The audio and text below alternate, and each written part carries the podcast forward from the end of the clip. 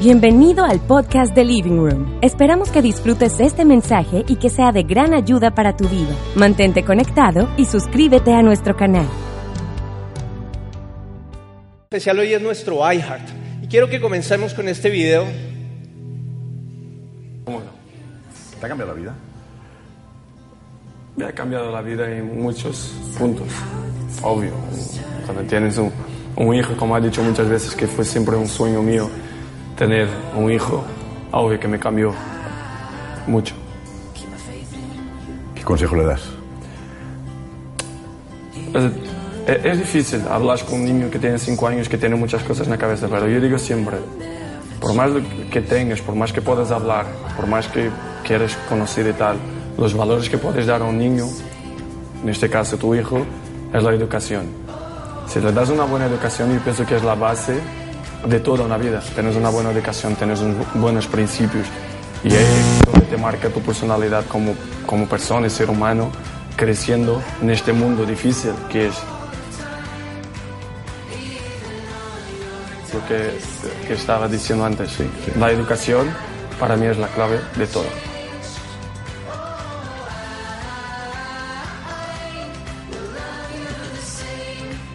Ella a todos nos llama la atención la vida de las celebridades. Y este video puntualmente de Ronaldo me llamó la atención porque lo vemos en una situación muy cotidiana como sería la tuya y la mía. Y finalmente lo que en realidad eh, importa es que un hijo le cambia la vida a cualquier persona. En mi caso personal, cuando nacieron mis dos chiquitines, de repente todas mis prioridades se alinearon en torno al deseo de proveer, de prosperar la vida de mis hijos y que ellos tuvieran un futuro lleno de abundancia y de felicidad. Y en el caso de Ronaldo y en el caso de quizás mis hijos, eh, es un poco diferente al caso de cuando yo era niño, porque yo crecí en un hogar donde hubo ausencia de padre, pero a pesar de eso tuve el privilegio de tener una mamá que también dio todo por mí para que yo tuviera un vi- una vida abundante y feliz. Y yo quiero que usted por favor le dé un aplauso, no solamente a mi mamá, sino a todas las mamás que han sido mamás y papás en algún momento. Ahora yo me pongo a pensar si nuestras vidas como padres tienen toda la intención de darle a nuestros hijos un futuro de bienestar, ¿cuánto más no hace el Padre que es perfecto para darnos no solamente lo que necesitamos, sino más que lo suficiente? De hecho, uno de los nombres de- del Padre es el Shaddai, que significa Dios más que suficiente. Y ese Dios que tenemos, que quiere entregarnos mucho más que lo suficiente, es quien ha planeado nuestra propia vida. Ahora yo me pregunto, ¿por qué será que a pesar de saber que Él es nuestro Padre, en algunos momentos vivimos vidas de angustia, vidas de ansiedad? Quizás te ha pasado como a mí que en algunas ocasiones incluso no podemos conciliar el sueño porque estamos pensando cómo vamos a resolver para el otro día. En algunos momentos quizás eh, eh, tienes una vida de tanta ansiedad que no sabes cómo vas a resolver tu arriendo o tu universidad o tu colegio y somos, eh, nos, nos separamos de esas verdades eternas que en realidad tienen el, el potencial de cambiar nuestra vida financiera. ¿Por qué será que algunas veces no podemos manifestar esa bendición espiritual en nuestra, en nuestra vida cotidiana? Yo creo, y déjame sugerirte, que parte de ese problema puede ser que no vivimos intencionadamente conscientes de la prosperidad que el Padre ya ha preparado para nosotros desde antes de nacer. Y peor aún, ni siquiera entendemos cuál es el significado de la prosperidad. Y por eso en este día yo quiero compartir contigo un tema al que he titulado El ciclo de nuestro corazón. Y este tema tiene como propósito ah, revelarte, quizás enseñarte cuál es el significado de la prosperidad según la perspectiva del Padre. Y darte tres puntos que son muy importantes para ayudarte a colaborar o, para que tú puedas colaborar con el Padre y desatar esas verdades espirituales para que puedas vivir una vida abundante y feliz. ¿Cuántos quieren vivir una vida abundante y feliz? Entonces ayúdeme con un aplauso que yo soy el cachaco nuevo. Ok, primer punto. El ciclo natural de la prosperidad. Déjame contarte una historia. Eh, este es un hombre cuya vida nos, nos revela cuál es el significado de prosperidad. Y este hombre es José. Quizás habías escuchado de él. José fue un muchacho que aún siendo muy joven ah, fue nombrado, llegó a ser el gobernador de Egipto, o sea, el segundo más importante después de Faraón. Y cuenta la Biblia que bajo la administración de José, él ideó, planeó una estrategia macroeconómica que salvó a Egipto de una hambruna que era inevitable. Pero también cuenta la Biblia que José, para ostentar esa posición, tuvo que atravesar situaciones muy complicadas que no solamente formaron su carácter, sino que le dieron la espiritualidad necesaria para llegar a convertirse en el hombre más poderoso de su generación. Y uno de esos episodios que narra la Biblia es su paso por la cárcel. Y cuenta la Biblia en Génesis 39, 23, que, léalo conmigo, el jefe de la cárcel no supervisaba nada que estuviera bajo la responsabilidad de José porque el Señor estaba con él y todo lo que emprendía qué? Y todo lo que emprendía qué? El Señor lo hacía prosperar. Nota que la Biblia dice que José era próspero aún estando en la cárcel. Te pregunto, ¿es posible que una persona sea próspera estando presa? Tu respuesta será sí o no, dependiendo de cuál es el concepto que tienes de prosperidad. Lo cierto es que José era una persona próspera, no porque lo que tenía, sino por a quién tenía. El padre estaba con José, por eso él era próspero. Y entendemos la prosperidad como simplemente lo que tenemos, y eso es un significado equivocado. Ahora, nos han enseñado que para prosperar tenemos que utilizar la ley de la siembra y la cosecha. Pero hasta ahí todo bien. El problema es que nos han enseñado la ley de la siembra y la cosecha mal. Porque nos dicen que la siembra y la cosecha se trata de que tú le das algo a Dios y Dios te tiene que devolver. O sea, tú le das un capital a Dios y Dios te tiene que devolver con unos intereses. Y generalmente esos intereses tienen que ser mayores que el capital. O sea, una pirámide. Y ese pensamiento ha desnaturalizado a Dios como el Padre que quiere proveer, que está interesado en proveernos y lo ha convertido en un banco donde nosotros consignamos algo y Él tiene que devolvernos y con eso que nos devuelve entonces podemos solucionar nuestras necesidades básicas. La ley de la siembra y la cosecha es mucho más allá que eso. La ley de la siembra y la cosecha es algo que pasa en tu corazón, que pasa en tu alma, que pasa en tu interior, no es algo exterior. Es algo que el Padre siembra y cuando el Padre siembra, entonces tu mentalidad comienza a cambiar. Tu perspectiva acerca de Él comienza a cambiar. Tu perspectiva acerca de este mundo comienza a cambiar. Y de repente tú empiezas a, verte como un rey y, como, y no como una persona que está como un huérfano mendigando a ver, rogando para que el Padre te dé lo que necesitas para vivir. Y por eso este ciclo de la prosperidad es tan importante. Y quiero que veamos de qué se trata. Ese ciclo está en Zacarías 8.2. Dice, pues estoy plantando semillas de paz y prosperidad entre ustedes. Las vides estarán cargadas de fruta, la tierra producirá sus cosechas y los cielos soltarán el rocío. Ponle mucha atención a este versículo, porque te digo que esta es la palabra que Dios tiene para ti en esta noche. Quiero que me acompañes a leerlo nuevamente. Las vides, estoy plantando semillas de paz y prosperidad entre ustedes. ¿Las vides qué? ¿La tierra qué? ¿Y los cielos qué? Ahora, vamos a, a, entenderlo detenidamente. Dice que estoy plantando. ¿Quién está plantando? ¿Quién? Dios. Amigo, la prosperidad inicia con una acción del Padre. No pienses ni por un segundo que tus esfuerzos son suficientes para alcanzarla. La prosperidad inicia con una acción del Padre que responde a su interés por prosperarte. Las personas pueden llegar a ser ricas estudiando mucho o trabajando mucho o incluso robando mucho. Pero la verdad es que riqueza es diferente a prosperidad. Ser rico es diferente a ser próspero. Las personas ricas ponen su identidad en lo que tienen. Las personas prósperas en lo que son. Las personas ricas son generosas siempre y cuando lo que dan no afecte, no amenace lo que tienen. Las personas prósperas son generosas porque saben que lo que siembran, eso cosechan. Las personas ricas se la pasan contemplando lo que tienen. Las personas prósperas se la pasan planeando lo que van a dejar a la siguiente generación. Las personas ricas defienden lo que tienen por temor a perderlo. Las personas prósperas defienden lo que son porque saben que de ahí nace lo que tienen. Ser rico es ser diferente a ser próspero. La gran tragedia de este mundo es que ha confundido riqueza con prosperidad porque no ha entendido cuál es el significado espiritual de las finanzas. Y entonces le ha puesto una carga sobre los hombros a toda una generación que cree que dinero es sinónimo de éxito. Los millennials que ya son padres le están transmitiendo a sus hijos una vida llena de angustia y de ansiedad, porque toda su energía gira en torno a la acumulación de dinero. Y eso además de ser insostenible, es una mentira y es subjetivo, porque lo que es mucho para algunos es poco para otros.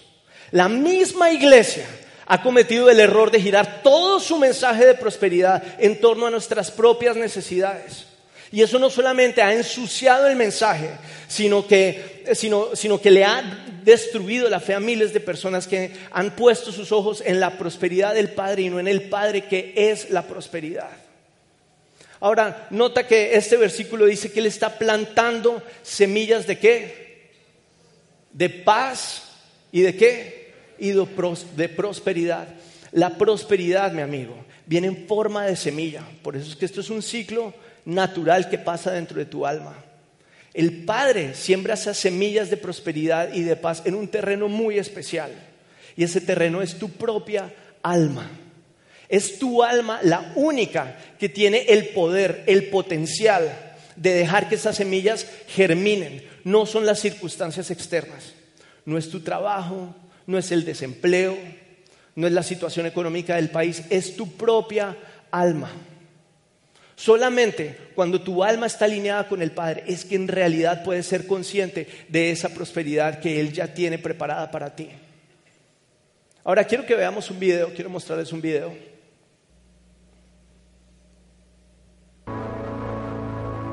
Hoy ellos eh, le dan vida a esta criatura que no se llama Daniel ni se llama María Claudia, se llama la unión de ambos. Mi amor.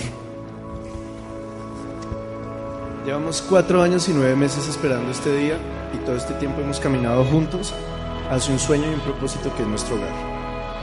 Hemos aprendido tantas cosas, hemos crecido, hemos reído, hemos llorado, hemos caído, nos hemos levantado, nos hemos divertido, hemos peleado, nos hemos amado, pero hay algo que hemos aprendido juntos y es que Dios es tan real como lo es este día. Por eso hacer cualquier otro voto sin comprometerse primero con Él no tiene sentido.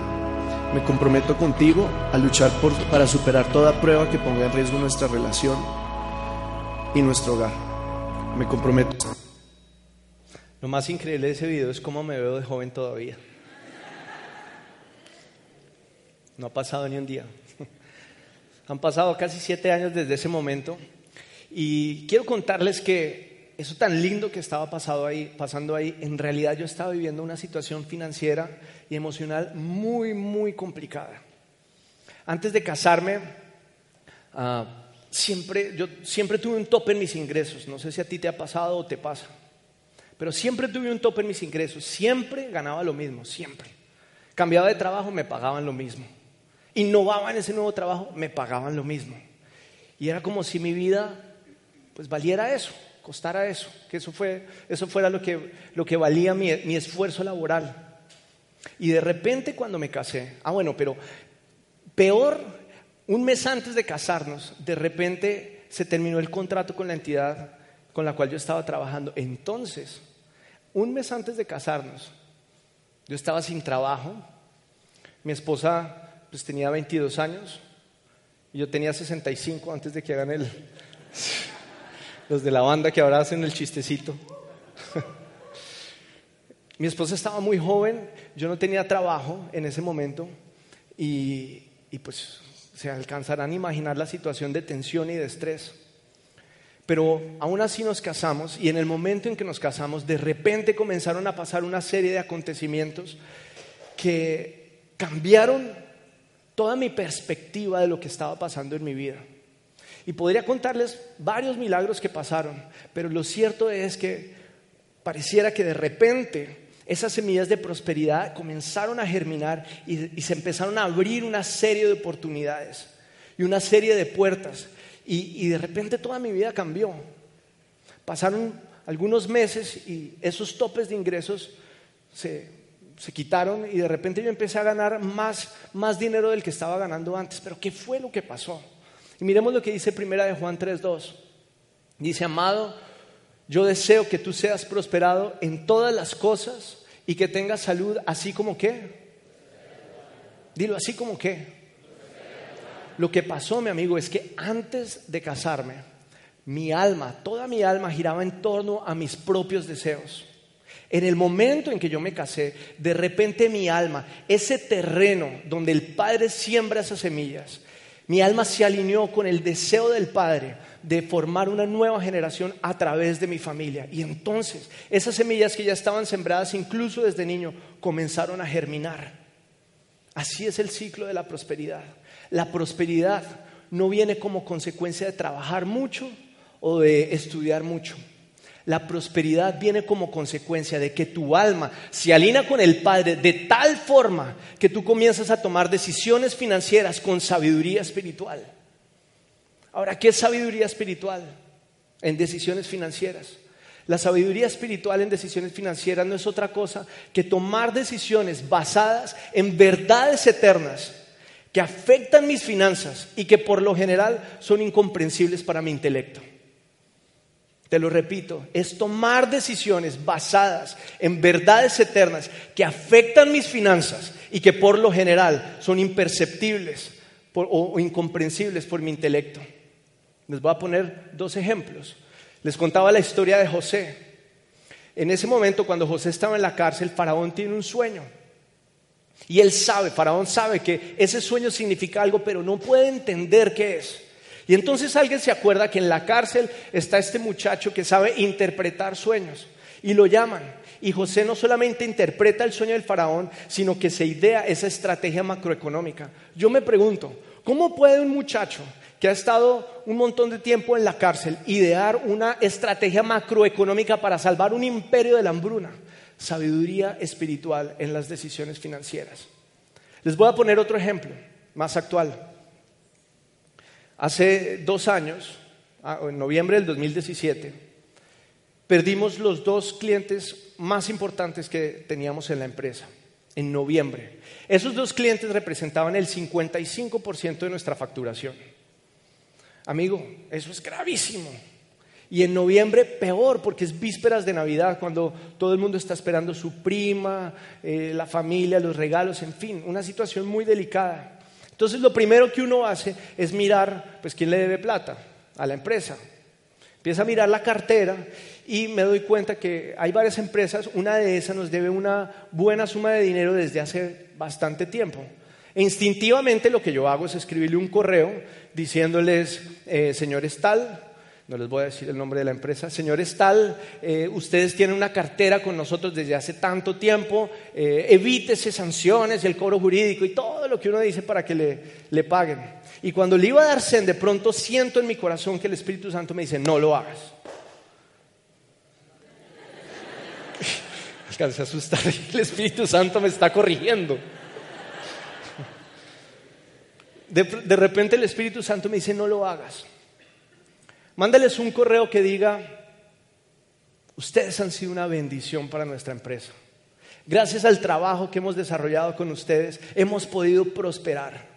Sabemos que este ha sido un año difícil para todas las empresas en Colombia, pero esperamos que el del 2018 sea un nuevo año y un año mejor para su empresa y para la mía. ¿Tienen una cartera pendiente? Y por favor, en el momento en que puedan, casi le pongo, y que Dios ponga en tu corazón por favor, páguenos esa plata. Send.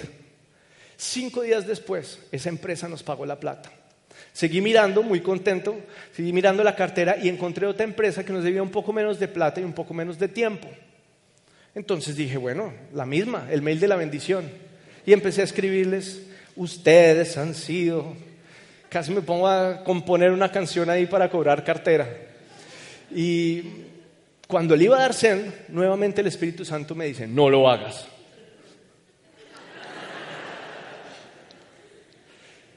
Y dije, pero ¿qué pasó acá? O sea, voy a mandar el mail de la bendición y el Espíritu Santo me dice, escríbeles, señores tal, ustedes nos deben tanta plata, les doy cinco días para que nos paguen. Si en cinco días no nos han pagado, no solamente vamos a iniciar el cobro jurídico, sino que adicionalmente los vamos a reportar con la Secretaría de Salud. En el nombre de Jesús, amén. Y le dicen, cinco días después, nos pagaron la plata.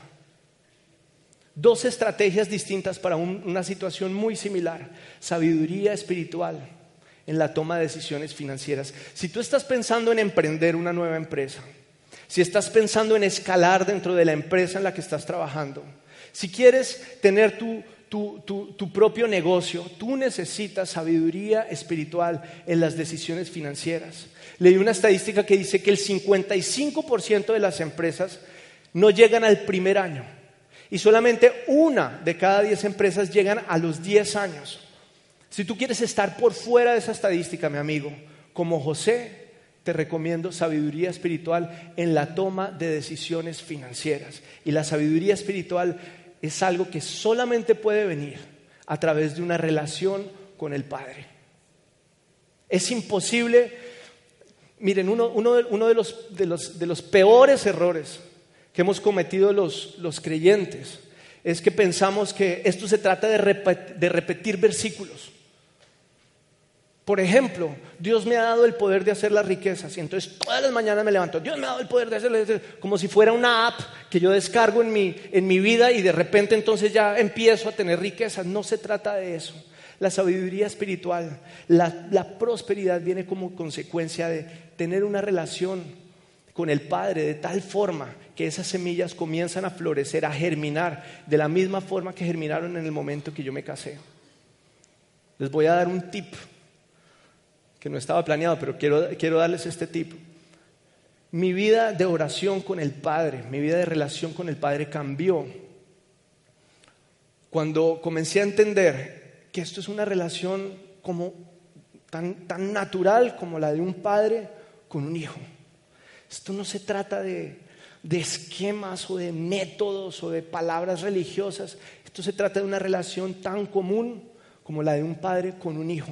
Entonces yo empecé a, hacer una, digamos que una, a tener una vida de oración un poco diferente. Y se las quiero compartir rápidamente porque en realidad creo que puede ser útil. Eso ha hecho que esas semillas de prosperidad germinen en mi vida. Yo me despierto yo realmente tengo un, sueño bastante ligero. Alguno de mis hijos se mueve y yo ya estoy... Entonces, generalmente cuando me despierto lo que hago es empezar a darle gracias a Dios por todo lo que Él me ha dado. Y de repente se me viene a la mente alguna cosa particular, por ejemplo, eh, versículos sobre la bondad de Dios, por decir algo. Y entonces lo que hago es Google y pongo versículos sobre la bondad de Dios y salen 200 versículos y comienzo versículo por versículo a leerlo en voz alta. Tan, tan, tan, tan, tan. Y de repente algo comienza a pasar en mi alma, algo comienza a pasar en, mi espíritu. Muchas veces de pronto te encuentras en la situación donde no, no sabes qué decir, no tienes qué decir, como que sí, Señor, gracias por este día, bla, bla, bla, bla, una oración religiosa. Pero cuando tú empiezas con los versículos, de repente empieza a germinar esa, esa relación, esa amistad con el Padre. Y obviamente, siempre con la música de living en, en los, en los, con ojos abiertos. ¿sí? No entiendo por qué no, ahí sí no aplauden. Ella es nuestra banda. Y esa vida de oración empieza a cambiar les tengo que confesar que muchas veces cuando no lo hago en la madrugada, lo hago cuando estoy eh, en el carro o estoy trabajando. Y es, es una relación tan natural que yo te invito a que tú lo hagas diariamente, que no dejes que tu vida de oración sea simplemente algo de cada domingo, sino que sea algo natural, que sea de todos los días agradecerle al Padre. Ahora, punto número dos. Nutrientes para la prosperidad. Esta prosperidad que el Padre ya ha sembrado tiene algunos frutos y dice Proverbios 22.4, riqueza, Proverbios 22.4, Proverbios 22.4, Proverbios 22.4, riqueza, honra y vida son qué? La remuneración de humildad y del temor del Señor. Riqueza, honra y vida. Esos son los frutos de la prosperidad. La riqueza hace eh, o se asemeja o significa abundancia de dinero. Honra significa eh, abundancia o respeto e influencia social. Y vida significa salud emocional, mental y física. Riqueza, honra y vida. Fíjate que la prosperidad del Padre es mucho más allá que simplemente riqueza es una prosperidad que es integral. Siempre juega a tu favor y nunca sacrifica un fruto por otro fruto. Es decir, nunca va, nunca va a sacrificar la riqueza por el dinero o el dinero por la honra. Es integral, es la prosperidad del Padre. Ahora, lo lindo de este proceso es que, así como en la agricultura, tu papel se limita a nutrir y abonar esa alma, ese terreno, para luego disfrutar de sus frutos y multiplicarlos. De eso se trata este proceso. Ahora, lo que ha pasado es que eh, el enemigo ha tomado ese fruto de la riqueza, que es un fruto dulce y atractivo, lo ha arrancado del árbol y lo ha ofrecido capturando la atención de toda la sociedad alrededor de ese fruto y no del árbol. Algo así como lo que hizo en el Edén. Él toma un fruto creado por el Padre, lo pervierte alejándolo de su propósito. Y entonces la bendición, lejos de su propósito, se convierte en maldición. Y tenemos a toda la sociedad girando en torno al dinero, al dinero, al dinero, al dinero, al dinero. Y perdimos la perspectiva de lo que en realidad significa la prosperidad. Ahora hay dos nutrientes que son muy importantes para que tú como agricultor puedas abonar y nutrir ese terreno que es tú alma. Las semillas de la prosperidad el Padre la siembra en tu alma. Muy bien. Esos dos nutrientes dicen Proverbios 22, 4 nuevamente. Dice que es la humildad y qué? El temor al Señor. ¿Cuáles son los dos nutrientes? Y temor del Señor. Esos son los dos nutrientes que tú necesitas para abonar ese terreno, esa alma y que puedan germinar esas semillas de prosperidad que el Padre ha sembrado en tu vida. Ahora, la humildad y el temor al Señor nos la han enseñado como algo tan abstracto que muchas veces no entendemos qué significa. Pensamos que humildad es eh, no tener plata, o pensamos que humildad es quizás ser de bajo perfil, o vivir en un barrio de escasos recursos. Humildad no tiene nada que ver con eso. Humildad tiene que ver con simplemente reconocer que todo lo que tenemos proviene del Padre.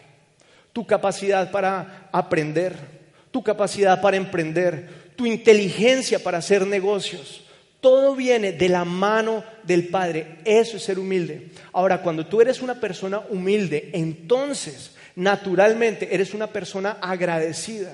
Y cuando eres una persona agradecida, naturalmente te conviertes en una persona generosa. Es incompatible una persona que dice que tiene una relación con el Padre, pero no es generosa. Es incompatible. Una persona humilde es una persona agradecida y una persona agradecida es una persona generosa. Ahora nos han dicho, o más bien hemos malinterpretado el temor al Señor porque no sabemos qué significa, pensamos que significa miedo. Y algunos entran en shock porque no entienden cómo se le puede tener miedo a alguien que supuestamente es tan amoroso. Temor al Señor, mi amigo, no es otra cosa que saber que el Padre está presente en todo lugar, en todo momento y en toda circunstancia. Eso es temor del Señor. Hace poco estaba viendo algunos videos, yo, no, solamente veo videos de Cristiano Ronaldo, yo veo, eh, estaba viendo un video sobre, sobre física cuántica. Y para hacerles corto el cuento largo, me impresionaba que en una convención de varios físicos, decían que a través de la física cuántica se están dando cuenta que hay una inteligencia natural, una inteligencia cósmica que está presente en cada átomo del universo. Y cuando yo escuchaba esto, decía, ese es el Padre. La Biblia lo dice. Dice, ¿a dónde huiré de tu presencia? Si voy al cielo, allá estás tú. Si voy abajo, allá estás tú. en cualquier lado, allá estás tú. El Padre está presente en cada átomo de tu ser. Tú eres la esencia misma del Padre. Por eso este tema de prosperidad no podemos limitarlo solamente a, la necesidad que tenemos inmediata de resolver nuestro arriendo. Nosotros somos la misma esencia del Padre. Temor al Señor es estar consciente de esa presencia que está en cada momento, en cada circunstancia y en cada situación. ¿Cuáles son los dos nutrientes? Y temor al Señor. Practica la humildad todos los días a través de esos tips que te di de, oración todos los días. Gracias, gracias, gracias, gracias, Padre. Cultiva la humildad siendo generoso. Y en ese momento las semillas de prosperidad van a germinar, van a florecer. Tercer punto, una empresa llamada Gracia. ¿Recuerdan al profesor Moncayo? Y quiero que me digan quién, quién recuerda al profesor Moncayo porque es que me impresiona. Muy poquitos. O sea, él fue un héroe de mi generación. ¿Qué pasó? ¿No lo recuerdan? Bueno, les voy a decir, el profesor Moncayo es recordado en Colombia por mi generación y por tu generación, porque el profesor Moncayo, su hijo fue secuestrado cuando tenía 18 años. Y este profesor de un pueblo, pues pobre, un pueblo, sí, un pueblo pobre, inició una serie de caminatas con el fin de recoger 500 mil firmas para gestionar el, intercambio humanitario. Entonces él caminó desde su municipio hasta Bogotá. Y en Bogotá después de... Y no puedo creer que ustedes no, no hayan escuchado la historia de él, en serio. Dejen de ver videos de Ronaldo y más bien... Y él llegó a Bogotá y en Bogotá lo recibió el que era presidente en ese entonces, Álvaro Uribe. Luego caminó desde Bogotá hasta La Guajira recogiendo firmas. En La Guajira fue hasta Europa en avión. Que algunos dicen, y caminaba sobre las aguas. No, amigo, fue en avión. Estando en Europa lo recibió el que era papa en ese entonces, que es el era el Papa Benedicto XVI. Y allí el Papa Benedicto XVI abogó públicamente por la liberación de su hijo y la de todos los secuestrados. Luego regresó el, profesor Moncayo a Bogotá y en Bogotá caminó desde Bogotá hasta Caracas. En Caracas lo recibió eh, Hugo Chávez. Y como tampoco eso fue suficiente, caminó desde Caracas y se internó dentro de la selva buscando a los cabecillas de las FARC. Cuando los encontró, raro, que él sí los encontró, los FARC decidieron liberar a su hijo después de 13 años. 13 años. Amigo, un padre hace lo que sea por recuperar a su hijo. Ahora, cuando Jesús dijo en la cruz del Calvario, todo se ha completado, recuperó para nosotros el derecho de ser hijos de Dios. Y en ese momento se constituyó una gran empresa que se llama gracia, que se llama reino, cuyo CEO, cuyo presidente es el Padre. Y tú y yo como herederos somos los ejecutores de esa gran visión. Amigo, las riquezas eternas no se hicieron para que compraras un carro mejor o un apartamento propio. Las riquezas eternas se hicieron para cumplir propósitos eternos. Todo lo que aporte a la visión de extender el reino de Dios en la tierra. Te puedo decir algo por experiencia personal, no hay nada que realice más a una persona que trabajar en esa empresa. Lo, increíble, lo maravilloso de esta empresa es que mientras que nosotros trabajamos por ella, ella trabaja para nosotros. Como les decía al principio, la iglesia ha cometido el error de girar su mensaje de prosperidad en torno a nuestras propias necesidades. Y eso no solamente ha sido destructivo, sino que, claro, como hablo acerca de tu necesidad, entonces capturo tu atención, pero limita inmediatamente esa gran prosperidad, ese amor del Padre por proveerte, no solamente para lo que necesitas, sino más que suficiente a tu necesidad pequeña.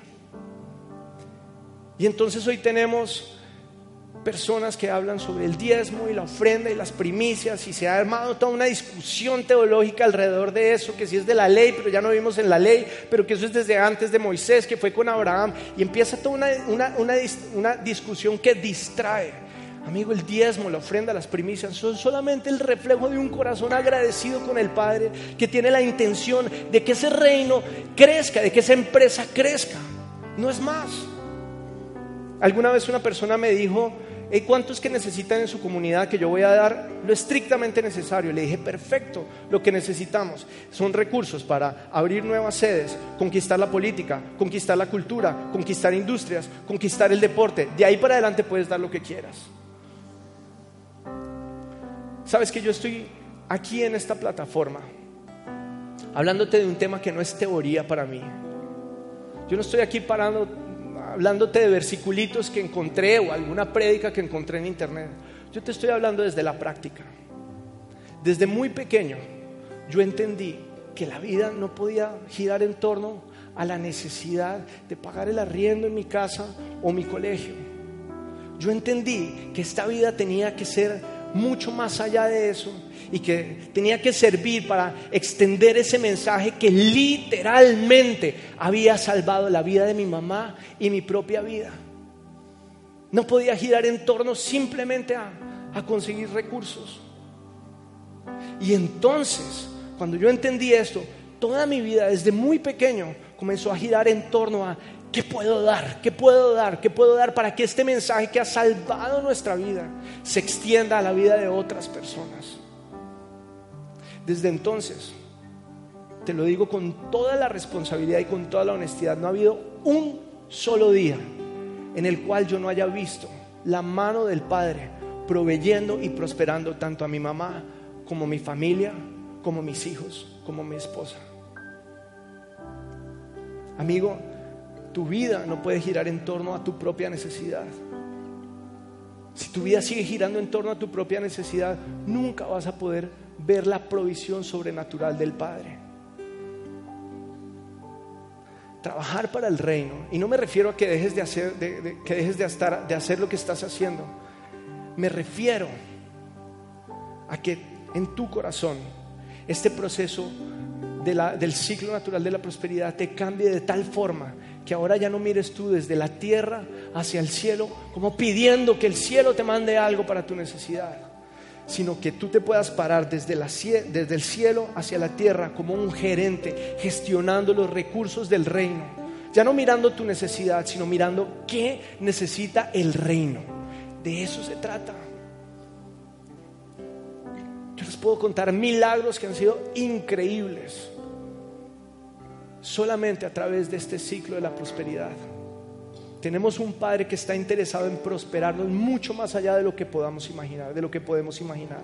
Pero esta vida no se trata de nosotros, esta vida se trata de Él.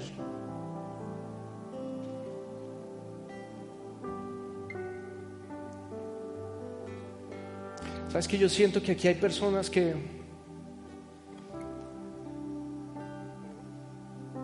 que han sido maltratadas, no solamente por la iglesia, sino que tienen heridas en su corazón, porque se han sentido como huérfanos, como personas desamparadas quizás, porque han estado gestionando su vida, buscando provisión para, para resolver lo que, lo que necesitan. Y por momentos han dicho, no puedo más, no puedo más. Quizás mañana tú tienes que resolver asuntos que no tienes ni idea cómo se van a resolver. Si tú tienes en cuenta esto que te acabo de hablar, si tienes en cuenta ese versículo de Zacarías 8:2, tu vida va a empezar a cambiar en la medida en que entiendes que esto es un proceso interno. No es un proceso de hacer oraciones o pactos extraños. Y lo que yo quiero hacer en este momento es orar por ti. No solamente para que se desaten los milagros del Padre, eso pasa. Eso pasa de la forma en que les dije que las semillas de paz y de prosperidad germinan. Quiero orar por ti para que para que puedas ver con claridad, para que seas consciente que tienes un Padre bueno que está interesado en proveerte mucho más allá de lo suficiente. Que así como pasó con quizás con mi mamá o conmigo, donde hemos podido ver la mano sobrenatural de Dios, siempre la puedas ver tú. Si tú quieres hacerlo, simplemente cierra tus ojos. Y lo que vamos a hacer en este momento es darle gracias a Dios. Yo quiero que lo hagas en voz audible, que le digas gracias, gracias, gracias Padre. ¿Pueden hacerlo un poco más fuerte? Un poco más fuerte. Que esa oración comience a llenar este lugar. Dile un poco más fuerte, gracias Padre. Dale gracias al Padre por lo que Él te ha dado. Dile gracias, Padre, porque tú nunca me has dejado. Dale gracias a Dios, incluso por la situación que tienes que enfrentar mañana. Dile gracias, Padre, gracias, gracias, Señor. Gracias porque tú has estado conmigo. Dale gracias por las, las semillas de paz y de prosperidad que Él ha sembrado en tu corazón. Dale gracias, dile, Señor, yo sé, yo sé, amado Padre, que tú has sembrado esas semillas en, en mi vida, Señor. Yo quiero, Padre, que esas semillas germinen ese fruto de riqueza, de honra y de vida, Señor. Yo quiero que mi alma sea nutrida a través de esa humildad y de ese temor, Señor. Que esto sea un proceso interno que se da como resultado de una relación de amor entre tú y yo, de una relación de padre e hijo. Te damos gracias, Señor, porque tú estás con, con nosotros cada día de nuestra vida. Gracias, Padre, porque tú cumples sueños. Gracias, Padre bueno, porque somos tus hijos consentidos. Gracias porque nunca nos ha faltado nada y nunca nos faltará nada, porque finalmente, al igual que nosotros, estamos casi que obsesionados por cuidar a nuestros hijos, tú estás muy interesado en darnos más allá de lo suficiente, Padre. Te bendecimos, Señor, en el nombre de Jesús.